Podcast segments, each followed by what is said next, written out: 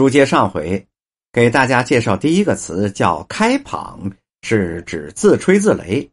我们举例，看戏吧，看戏吧，又擦胭脂又抹粉的，老妈开蚌上了啊，五分钱一位，五分钱一位。再举例，我想起了侯宝林先生说的相声《三棒鼓》来，老妈开蚌，咚咚咚，拿钱来吧您嘞。一说完这话呀，我可真有点含糊了。开瓢儿化韵是指砍或打破脑袋的意思。举例，老爷一见是冲冲怒啊，拿起大刀就开瓢了。再举例，我说胖儿啊，咱们快走吧，叫小哥哥就打出一疙瘩来，这样要叫大哥哥还不给你开了瓢啊？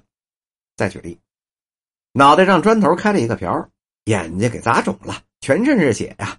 尽管彼此都是天津来的知青，打起来却毫不客气。开气儿而化韵，是在中西装的上衣、长袍、旗袍、大褂、衬衫等下摆的后边，或者是左右两侧下方缝制的长形开口。举例：我把大襟往里面一免，胸前的钉几个纽扣，把后边的开气儿再拆开了一点。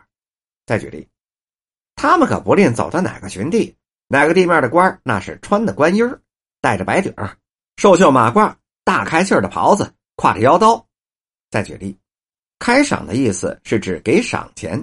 举例，对于中秋火三节，什么意思啊？是端午、中秋、旧历年，那是开赏的。一进大门的贵房门口啊，便可用红纸写着“端午节赏”，一号张先生赏二元，二号钱先生赏一元五角。下面一个词是指开涮，是指取笑、嘲讽。挖苦的意思，举例说明。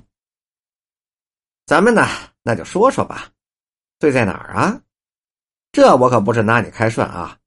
我默默的待了一会儿，咽了一口唾沫，说：“嗯，我不该跟你更脖梗子。”再举例，哎哎哎，别起哄啊！别拿人家老师傅开涮啊！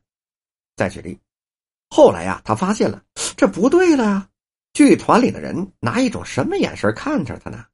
小青年可就拿他开涮了，叫他李导演、李院长。再举例，点心，你别拿我开涮啊！这确实不是开涮嘛，他反正是活过来了。这死亡证你先拿着啊，这户口啊，麻烦您再给上上吧。再举例，开水浇坟，弃了祖了，也是一句俏皮话，表示谦恭，因在学识、技艺等方面超过了祖先而显得不敬了。举例。爹爹，要这对联不必去买。呃，这不买怎么着啊？您呐，买纸，我写得了。老谢这么一听啊，怎么着？你会写对子啊？我跟你说啊，小儿小儿哎，咱们家楼啊，连我这辈子我这六辈子没一个识字的，轮到这小子这儿了啊！你都能写对子了，成啊！你是开水浇坟呐，简直就算七了祖了。他也不知道哪儿那么多的俏皮话。再举例，你们家祖坟上长那根蒿子了吗？别开水浇坟，气了祖了吧？你爹拎着破棉袄，饶世界忆苦思甜，最后不也连个处长也没当上吗？你呀，知足吧？你不是挂着名的懂事吗？下面一个词是开腿，是指走跑。原来这位孙先生啊，那是一个老顽童，下了七百六十回秀场了，也老没中。后来呀。在宛平县当了书，皆因搂了一笔官司钱，知县要拿他，老先生就开了腿了，在保定府开了一个小药铺，外带着行医，蒙的倒挺圆乎的。再举例，要是老妈子跟大师傅不对劲呢？嗨，甭多几句话，大师傅就得卷铺盖卷抬腿儿，什么意思啊？走人呢？再举例，讹要的说几句话，约个日子，我就开腿往回返了。开挖的意思是指开阔的地带。举例，这疼得我直打滚啊！第二天我的开挖解手，吓了我一跳，拉出来四把人绳。什么？拉绳子？是啊，麻刀在肚子里接上喽。再举例，啊，您说在开挖地堆粪球，那屎壳郎吗？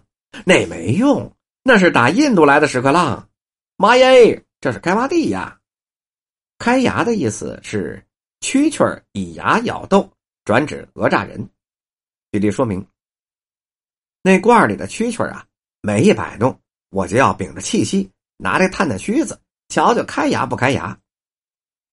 我爸说：“点子看着行啊，样子货，顶柴了。哟呵，真敢开牙呀，不比你这破瓦灰强。”本集播讲完毕。